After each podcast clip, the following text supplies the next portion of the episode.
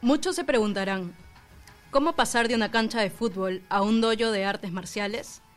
La respuesta para Mariano Wong fue su sensei Akio Tamashiro, subcampeón del mundo y dos veces bronce en los Juegos Panamericanos modalidad kata. No sé qué tan bien te iría en el fútbol, pero como karateca vas a llegar lejos, le dijo. Esas fueron las palabras que terminaron por convencer a nuestra medalla de bronce en Lima 2019.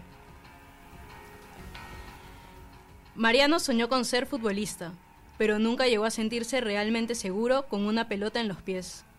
Jugaba por mi colegio y sí era bueno, pero me ponía demasiado nervioso, aseguró Adepor. Esa inquietud no la pudo calmar el fútbol, pero sí otro deporte que lo apasionaba desde los siete años.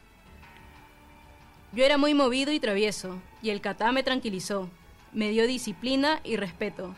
Me cautivó su complejidad de los movimientos.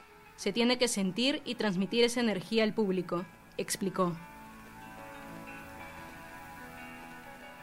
Hoy, con 22 años, Mariano Wong es el primer y único karateca de su familia, y su palmarés le da la razón a su sensei.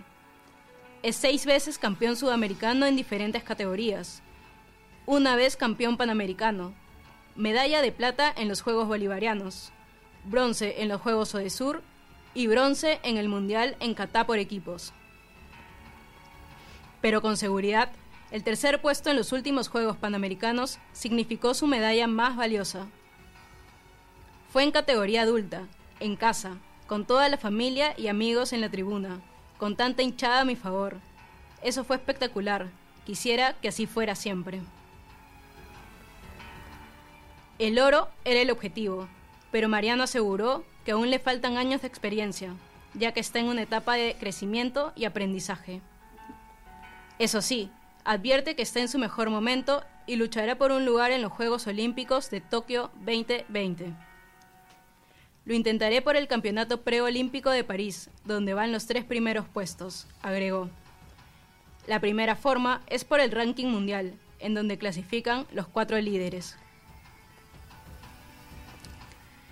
Mariano Wong cambió la cancha por el dojo, los chimpunes por el kimono, un deporte de once por uno en el que se necesita solo a él mismo, el balón por pura concentración, pero muchos lo sabemos, el fútbol es una pasión que una vez adentro no se va. Yo siempre he sido hincha de universitario. Soy hinchaza. Los admiro a todos e incluso he conocido a algunos jugadores. Edison Flores me ha escrito por Instagram a felicitarme. Miguel Ángel Torres lo hizo por WhatsApp y he tenido la oportunidad de hablar con el Puma Carranza, reveló. Luego se emociona y cuenta un poco más.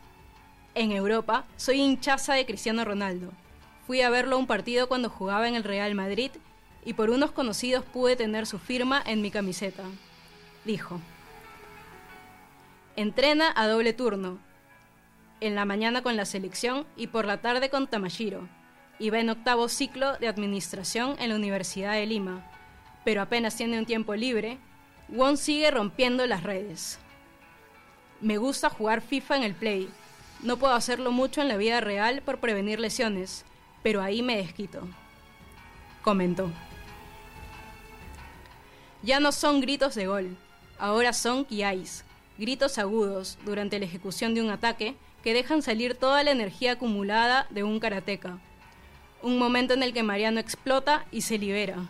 Un momento en el que a pesar de todos los sacrificios, es realmente feliz.